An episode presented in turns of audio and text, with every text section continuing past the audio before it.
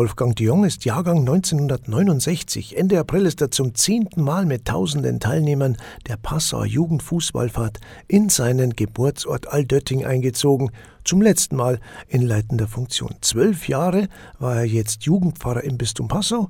Im Gespräch bei Mensch und Geschichten berichtet er uns heute von den Höhepunkten, aber auch den Herausforderungen und seinen Erlebnissen. Schön, dass Sie heute da sind. Grüß Gott, Herr Pfarrer de Jong.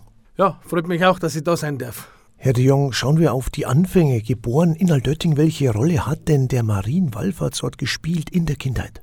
Das ist in der Tat eine gute Frage und äh, weil äh, natürlich als gebürtiger Altöttinger lernst du erst einmal alles, was so rund um die Wallfahrt ist und das ganze Wallfahrtsgeschehen automatisch kennen. Du kennst da nichts anderes, du wächst also praktisch da auf und äh, es ist ja ganz interessant, ich bin ja erst in der fünften Klasse dann äh, zum Ministerieren gekommen, weil bei uns in der dritten Klasse gar nicht gefragt worden ist, äh, wer ministrieren will, sondern es ist in mir so gewachsen nach der fünften Klasse, dass ich dann selber gesagt habe, ich möchte jetzt das machen und bin dann noch einen Gottesdienst in die Sakristei und habe gesagt, ich möchte gerne Ministrant werden. Und dann hat man mir gesagt, ja, solche Leute brauchen wir und komm da und da hin. Und dann war ich bei der ersten Ministrantenstunde und bin dann so auch in das kirchliche Geschehen von Aldötting mit hineingewachsen über meine Ministerierei. De Jong ist aber jetzt nicht der, sagen wir mal, äh, typische oberbayerische Durchschnittsfamilienname. Und die Frage haben Sie bestimmt schon öfter gestellt bekommen, wo kommt der denn her?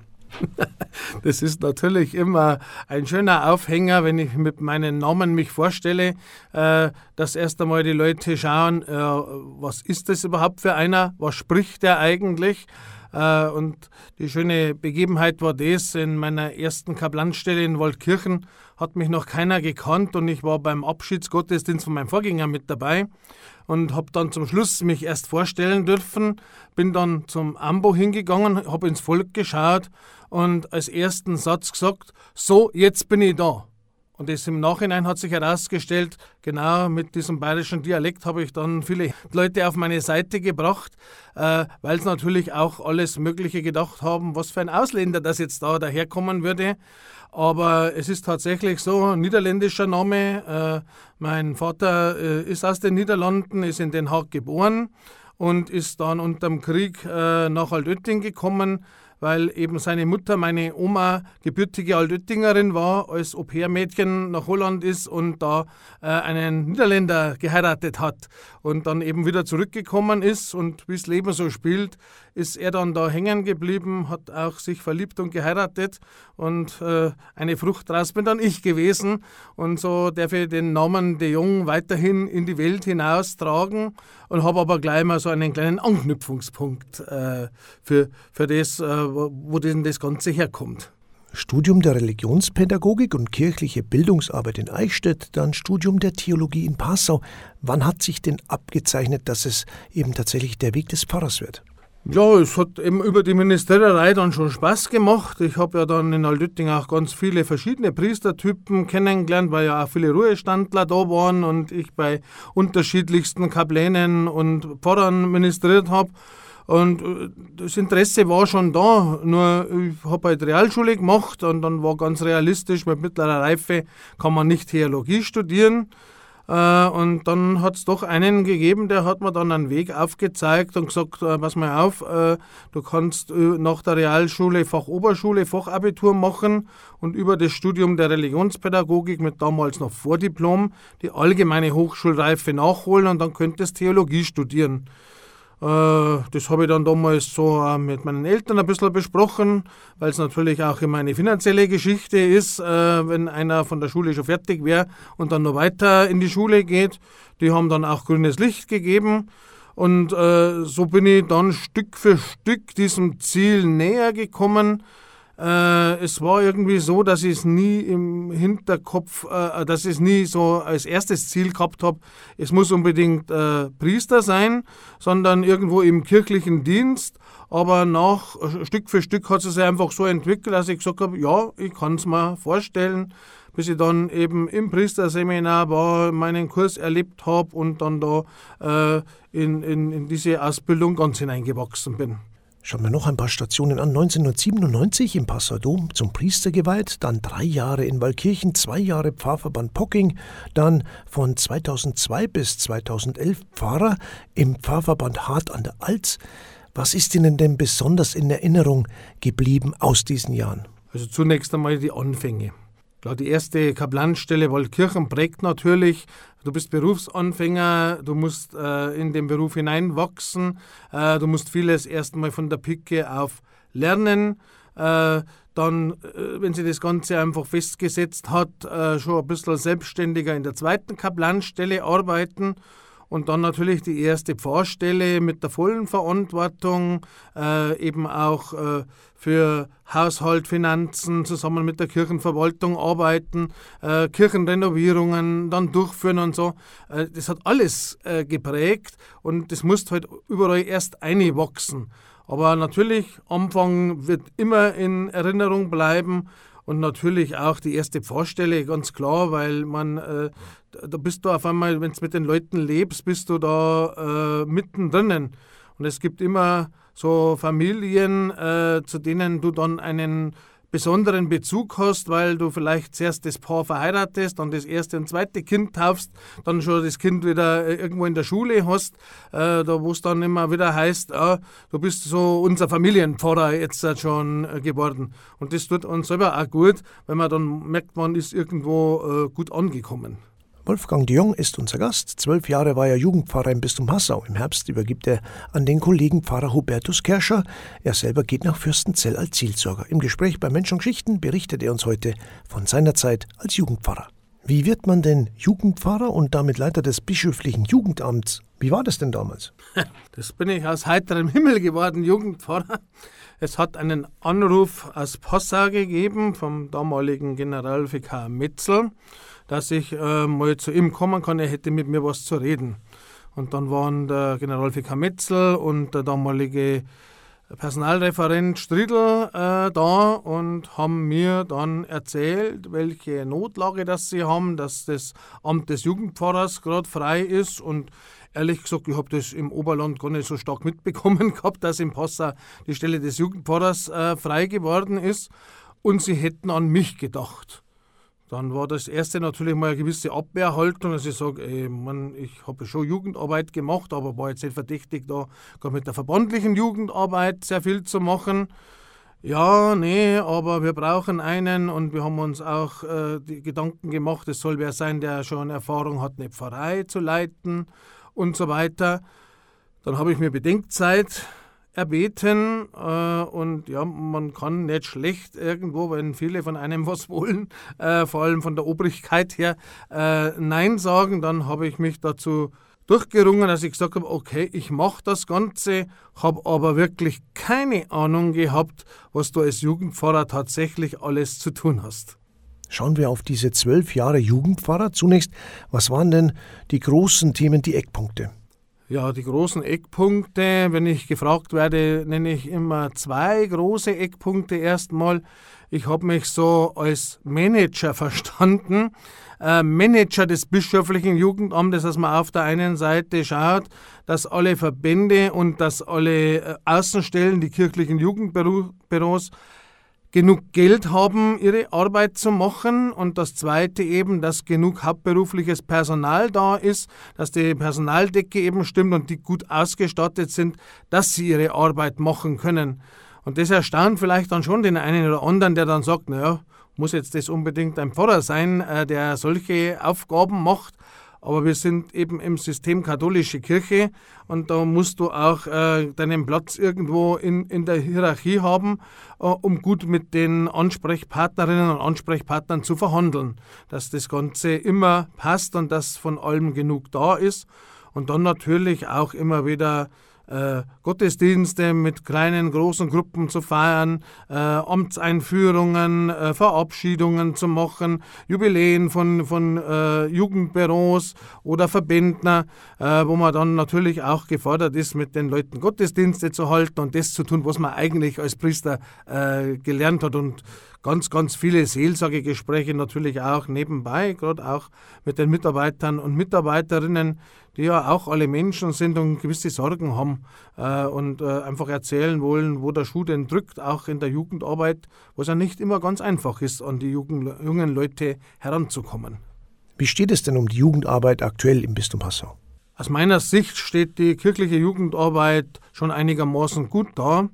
Aber was wir natürlich äh, sehr gemerkt haben, äh, ist die Corona-Zeit wo natürlich mit dem Lockdown auch die Jugendarbeit in allen Bereichen, ob es Ministranten, verbandliche Jugendarbeit oder äh, nur Jugendarbeit im kirchlichen Jugendbüro, total zum Erliegen gekommen ist.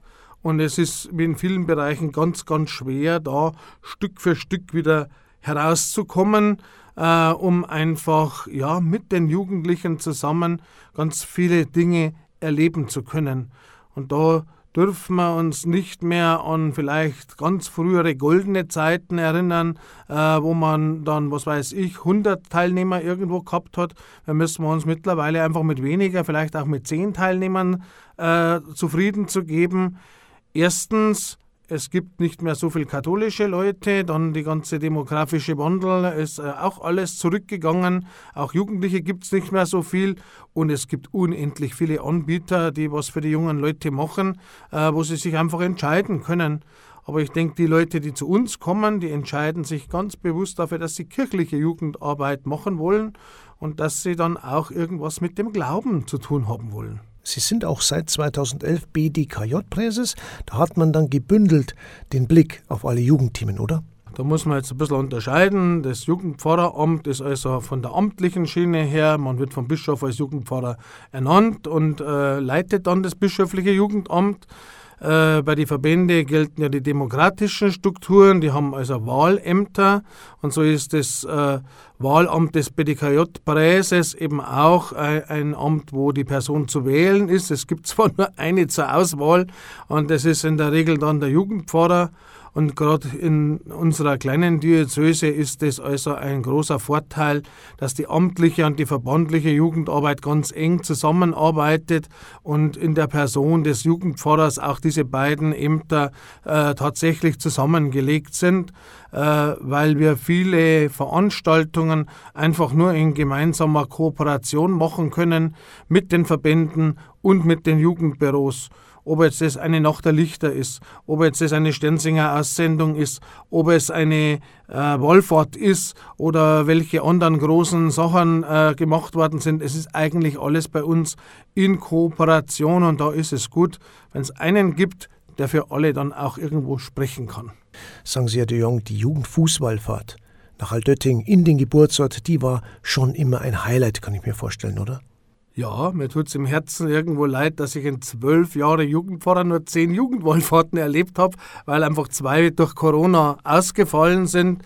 Und da müsste man wirklich lügen, wenn man nicht sagt, dass das nicht ein Highlight im Jahr ist. Also diese Jugendfußballfahrt so gewachsen, über 70 Jahre, wo es das Ganze schon gibt äh, und, und die ganze erst einmal die ganze Organisation zu erleben, wie da die Zahnrädchen ineinander laufen, wie jeder weiß, was er zu tun hat und äh, das einfach so gut herrichtet, dass dann die Teilnehmenden nur kommen brauchen, sich äh, im Anfangsgottesdienst hineinsetzen und dann einfach ihr Gepäck abgeben können, dass sie begleitet werden, dass alles hergerichtet ist drumherum.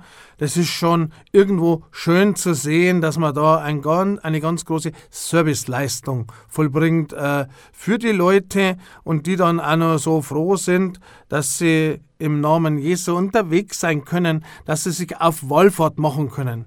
Es mag das eine oder andere sportliche Ziel dabei sein, aber ich glaube, dass jeder auch irgendwo eine gewisse Begeisterung für den Glauben mitgenommen hat, denn sonst hält man das nicht einfach so durch äh, und nimmt an dieser Wallfahrt teil.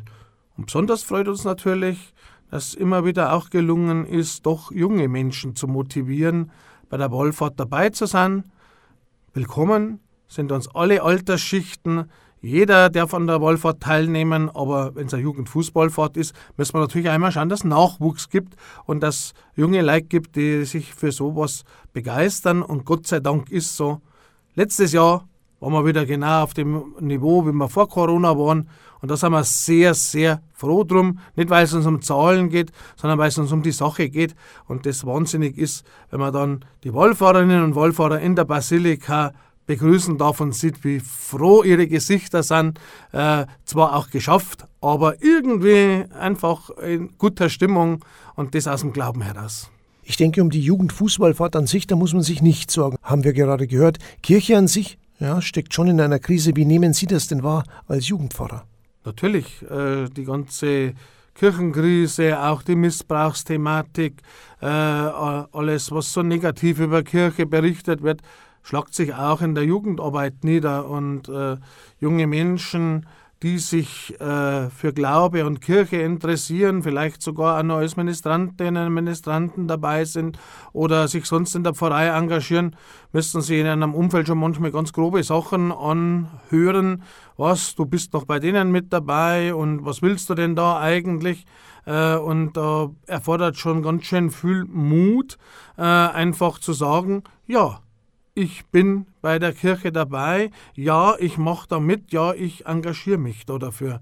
Und da muss ich allen jungen Leuten, die da heute noch äh, für Kirche unterwegs sind, äh, ganz hohen Respekt zollen, äh, dass sie es tun. Aber ich glaube unterm Strich, sie bereuen es auch nicht, weil es ganz viel auch wieder zurückbekommen. Es gab ja auch viele große Veranstaltungen, wo Sie dabei waren, in der Funktion als Jugendpfarrer. Ich nehme jetzt mal auch die Mini-Wallfahrt nach Rom. Sie sind ja auch Ministrantenpfarrer, das sind schon große Ereignisse. Also gut, wenn man das selber aus dem eigenen Ministrantendienst weiß, wie da auf die Romwallfahrt alle fünf Jahre hingefiebert worden ist und auch heute noch wird, ist das schon was ganz was Besonderes äh, für die Minis noch, dass das entsprechende Alter haben und dann an der Romwallfahrt teilnehmen müssen.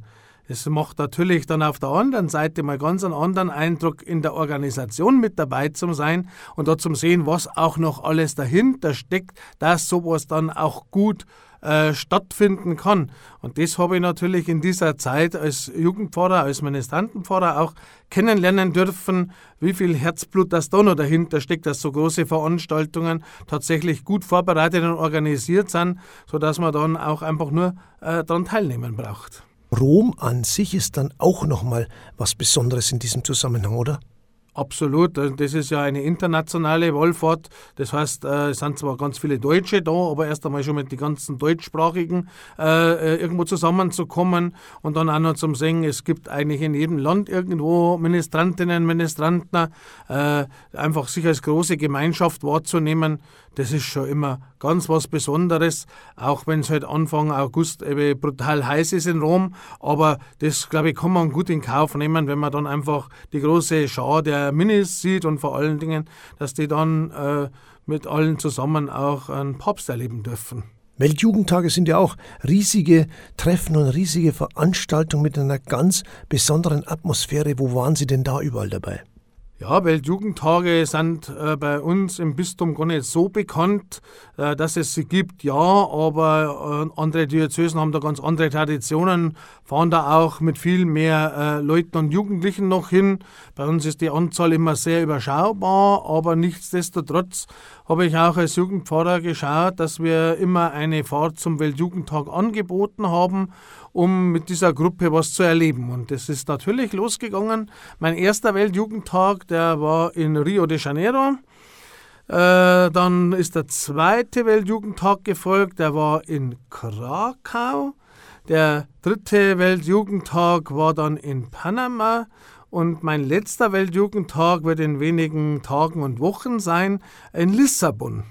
Also kann ich auf vier Weltjugendtage äh, zurückschauen und jeder hat so ja, seinen ganz eigenen Charme irgendwo gehabt. Äh, und es war immer schön mit diesen Jugendlichen, die an der Fahrt teilgenommen haben, einfach ins Gespräch zu kommen, äh, da diese Tage erleben zu dürfen, weil das einfach ganz tiefe Erlebnisse für den persönlichen Glauben auch sind, der Jugendlichen und auch für mich.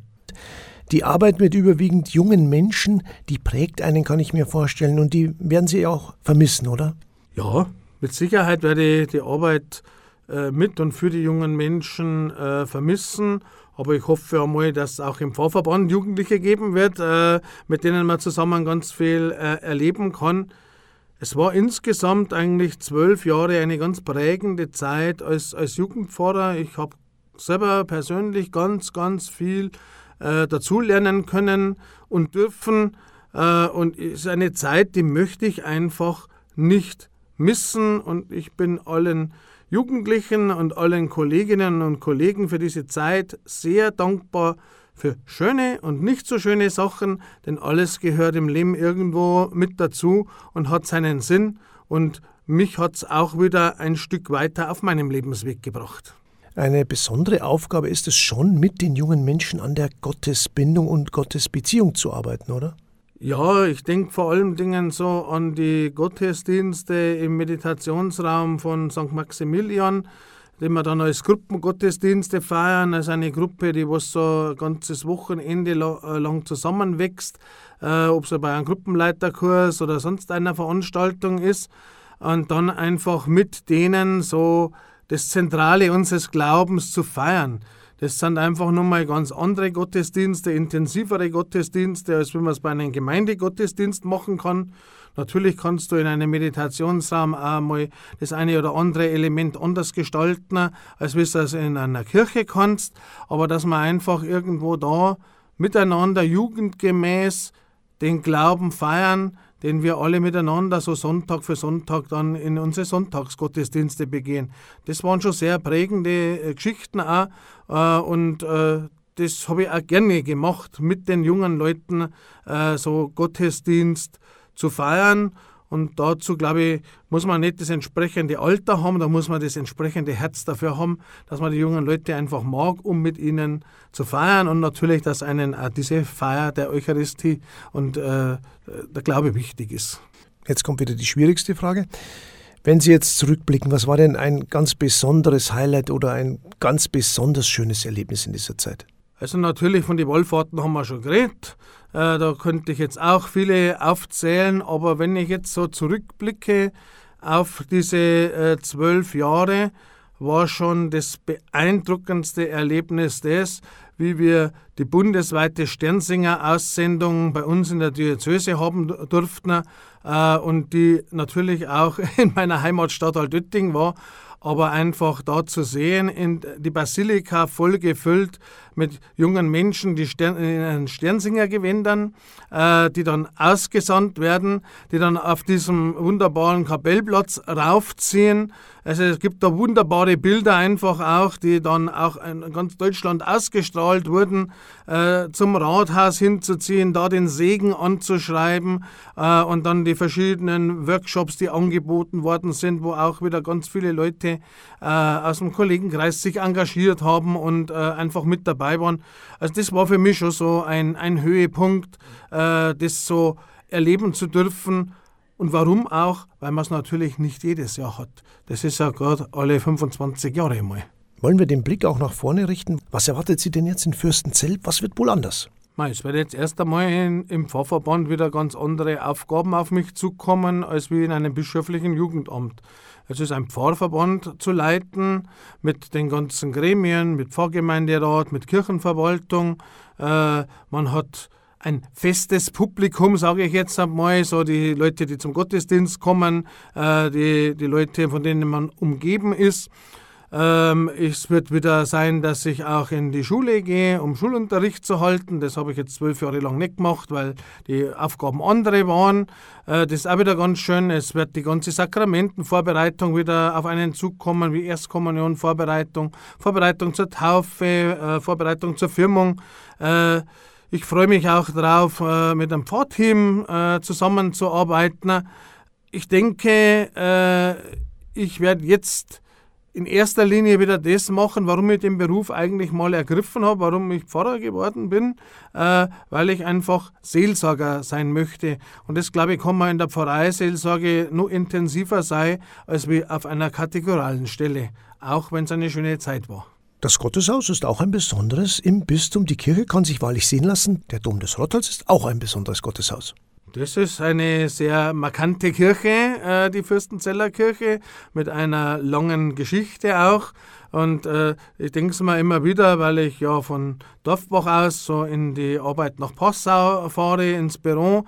Äh, und von allen Seiten sieht man natürlich diese beiden Kirchtürme von Fürstenzell. Und äh, seitdem ich weiß, dass ich äh, den Pfarrverband übernehmen soll, nochmal mit ganz anderen Augen. Also ich freue mich nicht nur wegen der Kirche, sondern auch hoffentlich wegen der Leute, die diese Kirche füllen und dass wir eine lebendige äh, Pfarrei, Pfarrverband miteinander sein können. Wir sind leider am Ende unserer Zeit angelangt. Ich wünsche Ihnen weiter alles Gute und sage herzlichen Dank für Ihre Zeit. Ja, vielen Dank für das Gespräch. Das war Menschen und Geschichten heute mit Wolfgang de Jong. Er war zwölf Jahre lang Jugendpfarrer im Bistum Passau. Jetzt geht er im September als Pfarrer nach Fürstenzell. Und damit sind wir für heute am Ende angelangt. Alle Folgen zum Nachhören gibt's wie immer unter www.bistum-passau.de im Suchfenster Kirche bei unser Radio eingeben. Dann finden Sie alle Themen aus dem Treffpunkt Kirche und natürlich alle Folgen von Menschen und Geschichten. Für heute danke fürs Zuhören, Servus und auf Wiederschauen.